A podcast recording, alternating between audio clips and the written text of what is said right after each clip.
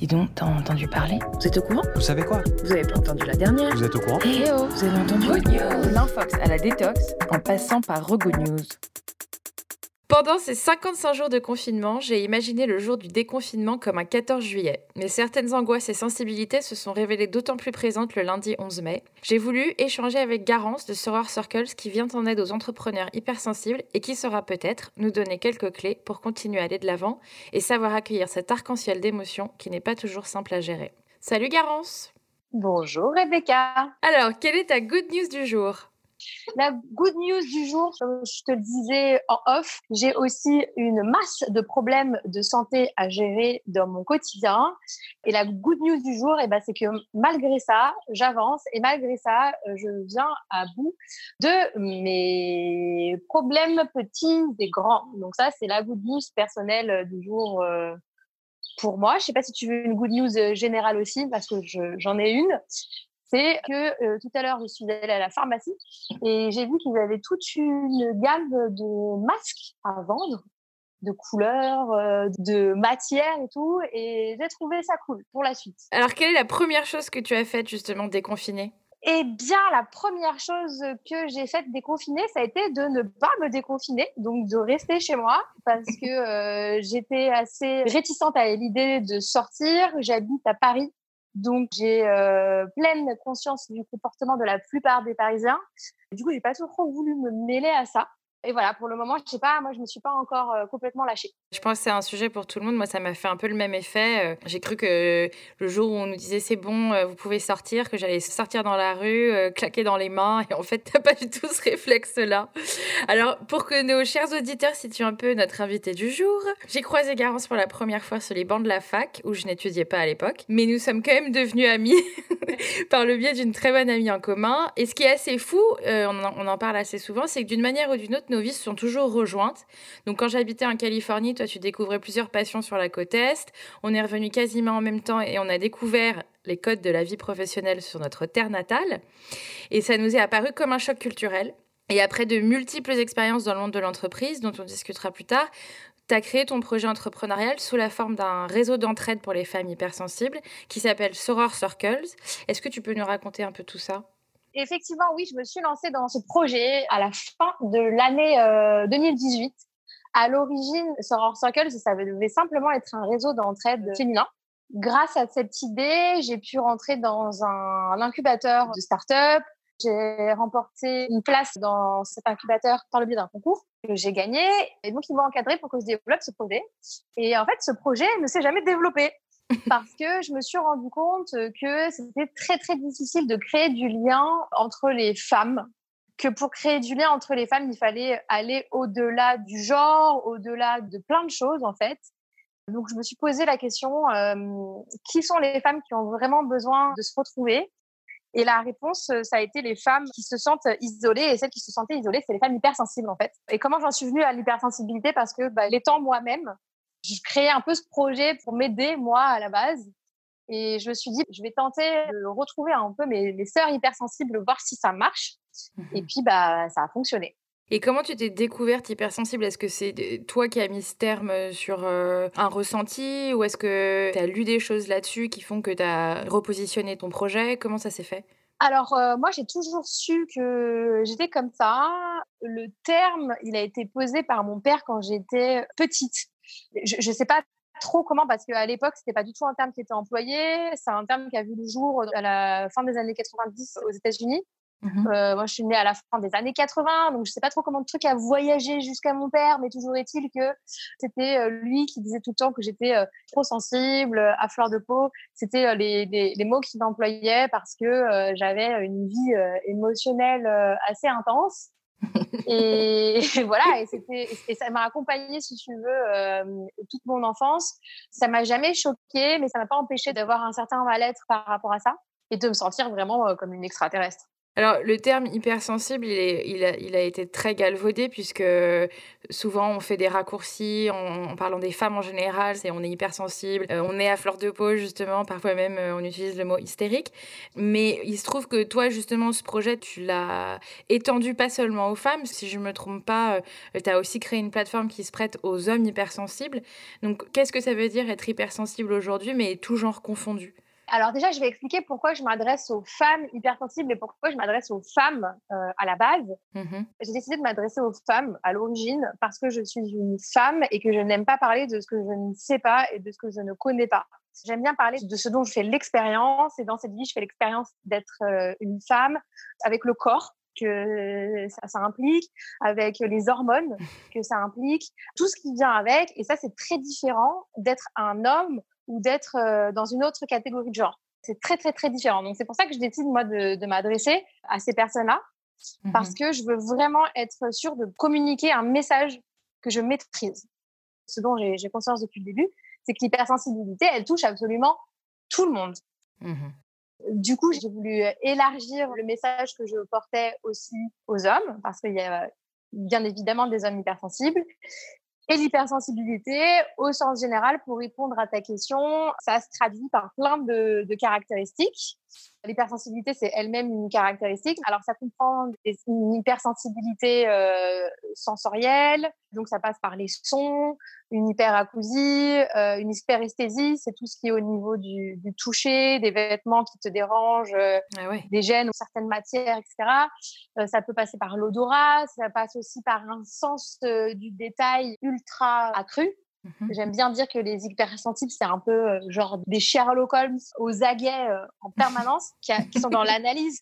Qui, quand, quand tu es hypersensible, tu rentres quelque part, tu as tout capté. Quoi. Tu rentres dans un restaurant, tu peux dire que la fille qui est assise à la troisième table à gauche, elle porte une robe euh, rose, que cette robe rose, c'est telle marque parce que tu l'as vue dans une boutique avant. Enfin, ton cerveau s'arrête rarement.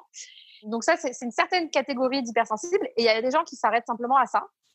Et puis, il y en a d'autres qui ont aussi euh, une hyper-émotivité, donc qui vont euh, avoir des émotions déclenchées plus intensément et plus rapidement. Donc, pleurer devant des films, pleurer euh, au bureau, pleurer pour un peu tout et n'importe quoi, rigoler aussi plus facilement, s'exprimer, voilà, exprimer leurs émotions plus spontanément.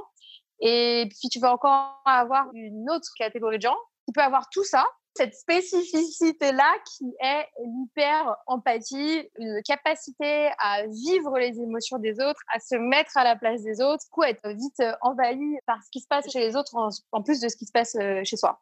Crois que j'ai tout dit. j'ai terminé mon monologue. Non, c'est très clair, c'est très perturbant parce que j'ai l'impression que tu m'as décrit euh, sous toutes ses formes. Ben voilà, moi, moi ça ne me perturbe pas. Alors justement, puisqu'on est dans le domaine de l'émotionnel, notre équilibre émotionnel est très sollicité aujourd'hui. Qu'en est-il des hypersensibles? Est-ce que tu as des témoignages à nous partager, des choses que tu as remarquées, euh, euh, notamment depuis le déconfinement? Parce que finalement, je trouve que la période du déconfinement est encore plus sensible que celle du confinement. Ah ouais, grave. Alors peut-être à part pour les gens aujourd'hui dans Paris, je sais pas si tu as vu, mais tout le monde est en totale détente, sans masque, en short et tout, tranquille les gars. Pour situer aujourd'hui, nous sommes le 20 mai, il fait 26 degrés à Paris, effectivement, euh, tout le monde est en fête. Voilà. Pas tout le monde, à part non, vrai. peuple d'irréductibles hypersensibles, j'ai envie de te dire. des retours que j'en ai eu, c'est que pendant la durée du confinement, la plupart des hypersensibles euh, auxquels euh, je m'identifie en tout cas, et auxquels s'adresse euh, Soror Circles, elles étaient assez tranquilles dans le sens où le confinement, ça a été un peu une période où elles ont pu se retrouver. c'est des personnes qui sont assez introverties de manière générale.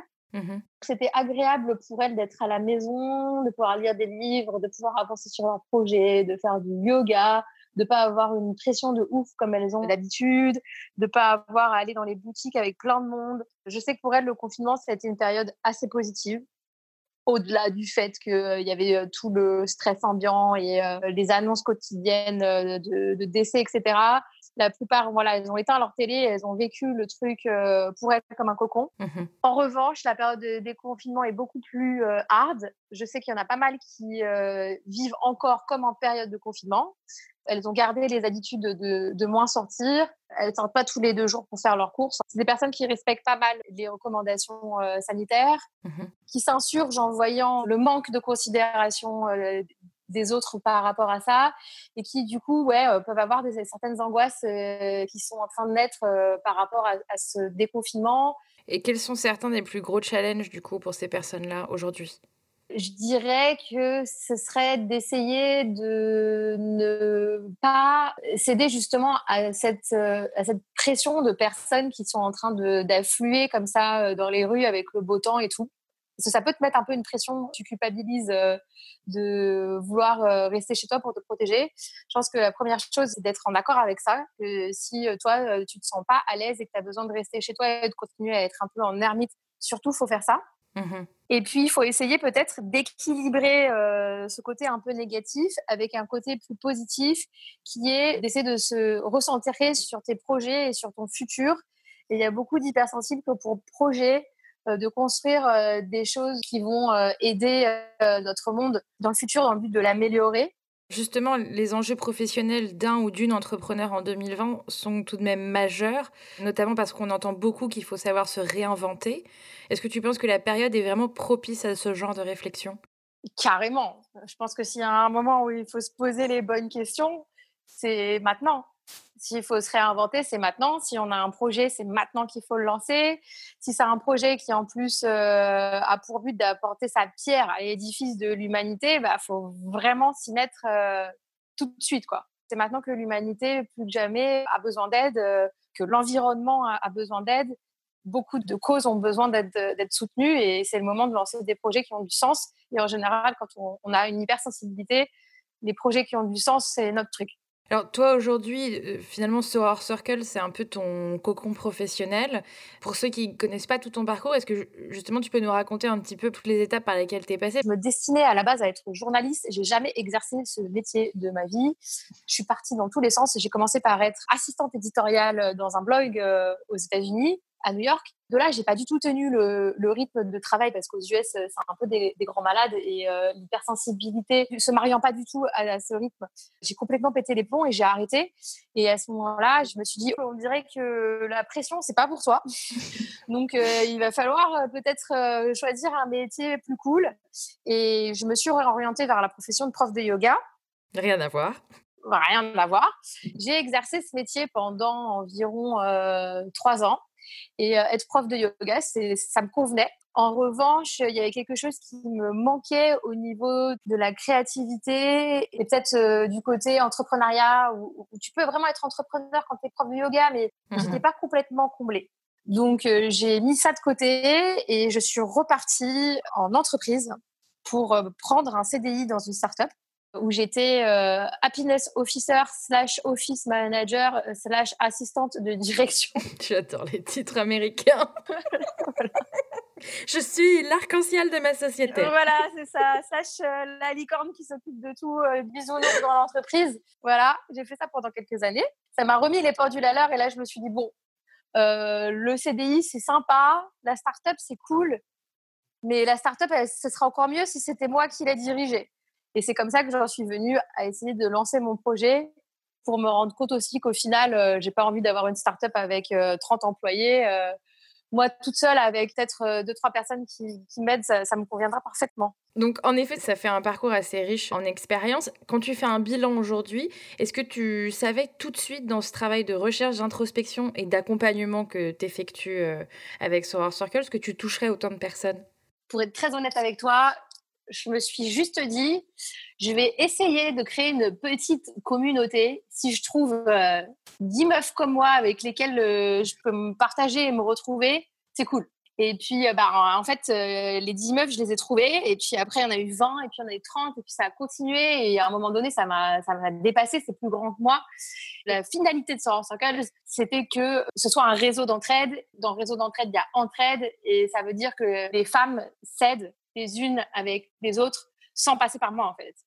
Mmh moi, j'étais simplement le catalyseur de, tout ça. Depuis quelque temps, j'accompagne des personnes euh, hypersensibles ou non, d'ailleurs, en grande majorité des femmes, dans le lancement de leur euh, projet ou dans la concrétisation de leur projet, ou alors je, les aide à voir euh, qu'est-ce qui les anime véritablement. Mmh ça relève vraiment d'un accompagnement personnalisé ce que j'essaye de savoir en général, c'est qui est vraiment la personne que j'ai en face de moi. Ce qu'elle aime, ce qui l'anime, pourquoi elle fait les choses qu'elle fait, pourquoi elle a envie de lancer le projet qu'elle veut lancer, de manière à pouvoir être euh, certaine que le projet vers lequel elle s'avance lui corresponde à 100%.